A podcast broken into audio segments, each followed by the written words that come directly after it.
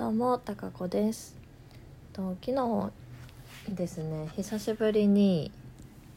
あの、まあ、4ヶ月ぶりぐらいかな。にあのジャズフルートのレッスンに行ってきました。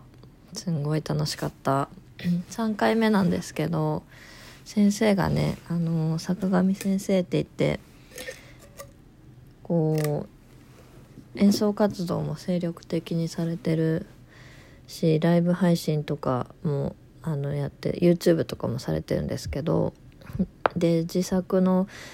あの曲を作ってらっしゃったりとかする方で坂上涼さんなんですけどすごいねあの教え方がすごい分かりやすいしなんかシンプルな感じで教えてもらえるので私にはすごく合ってる合っててすごい楽しいですね毎回レッスン。でちょっと自分がこうなんだろう頭の中を整理するためにも昨日のレッスン内容をちょっとお話ししたいと思います、えー、昨日は枯葉 Autumn Leavesですね。ジャズでは結構有名な曲ですね。あの「ダラッタッタンダラララダラララダラララっていう誰もが知ってる名曲「枯葉」なんですけど今まではあのメジャーの明るい曲調の曲を前回やったんで今回は単調の曲マイナー調の曲を、えー、の考え方というかコードの読み方を教わりましてでまずあの一番最初の4小節「ダレララダラララダラララ」まではメジャーの、えー、251いわゆる251っていうんですけど251のコード進行になっててで2段目の4小節がえー、とマイナーキーの251になってるよっていう話なんですね。でメジャーとマイナーのあの、えっと腸の違い違いというか何て言うんだろうな考え方の違いというかがまずメジャーは「ド」から始まってこれがメジャーのスケールドレミファソラシドでマイナーはあの3度下から始まるのがマイナーですね。でこの時にあの3種類そのあるよでそれをど選自分で選ぶんだよっていう話でまず今弾いたは単純にドレミファソラシドをラから始めて何も調合が変わらないラシドレミファソラなんですけど、えっと、それが自然的、えっと、単音階って言って和声的単音階っていうのがソにシャープがつく。でもう一個が旋律的単音階で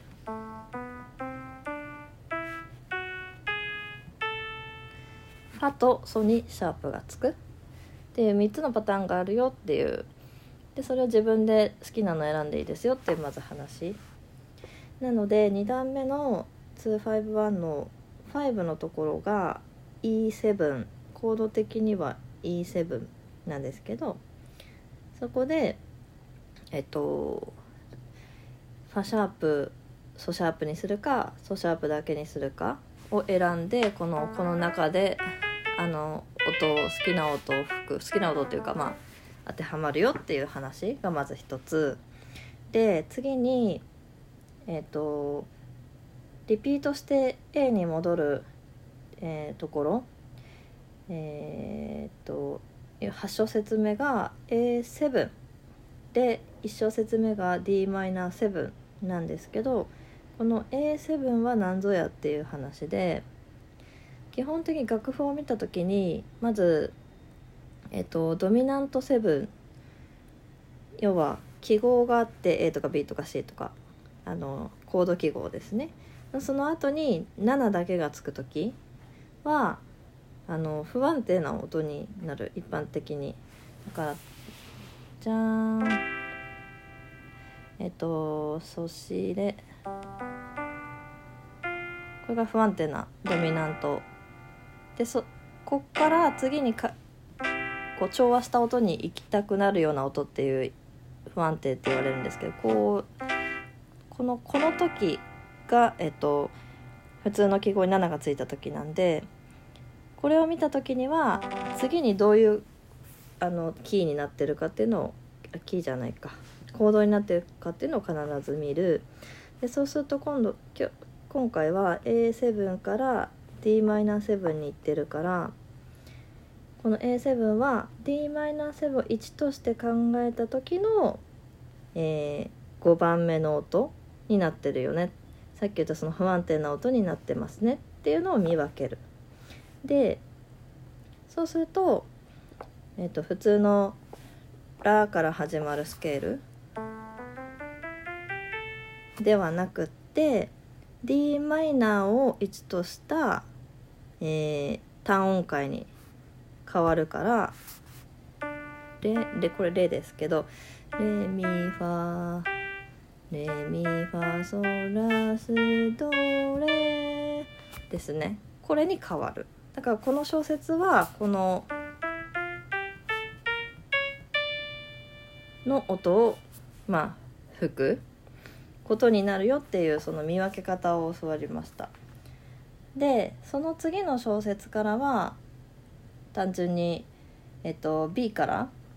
「タラッタッタッタッタタラッタッタ」のここはマイナーの251でその次の「タラッタッタタラッタッタ」はメジャーの251で次の「タラッタッタッタッタッタッタはマイナーの251タタララララもマイナーの251と。いうことでさっき言ったその E7 っていうのが出てくるから E7 の時は、えー、ラシドレミファ。かを使うよっていうまずその読み方を学んだ。っていうとこですね。はい。おだいぶ整理できたな。でその、えっと、話が戻ると8小節目のその A7 から1小節目 Dm7 に戻る時に Dm7 を1とした時の5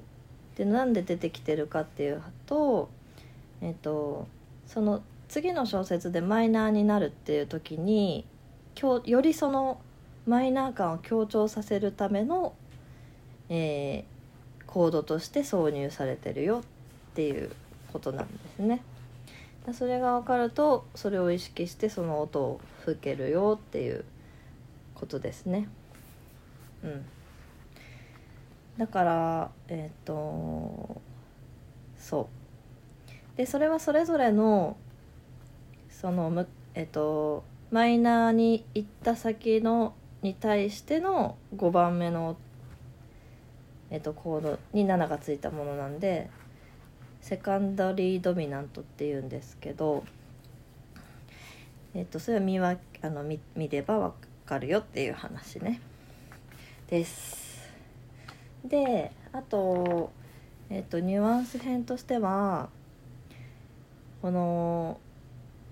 ちょっと耳コピとかをした時にこのフレーズでやってみようみたいな感じでフレーズを、ま、全部こう音程も一緒にして取るっていうだけの耳コピだと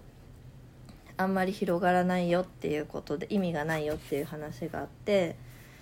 えっ、ー、と自分が例えばフレーズ枯葉で言ったら「タタッタッタタタッタッタタタッタッタタタタタっていうリズムがあったらそれをそのコードに合わせた音で吹き替えてみる。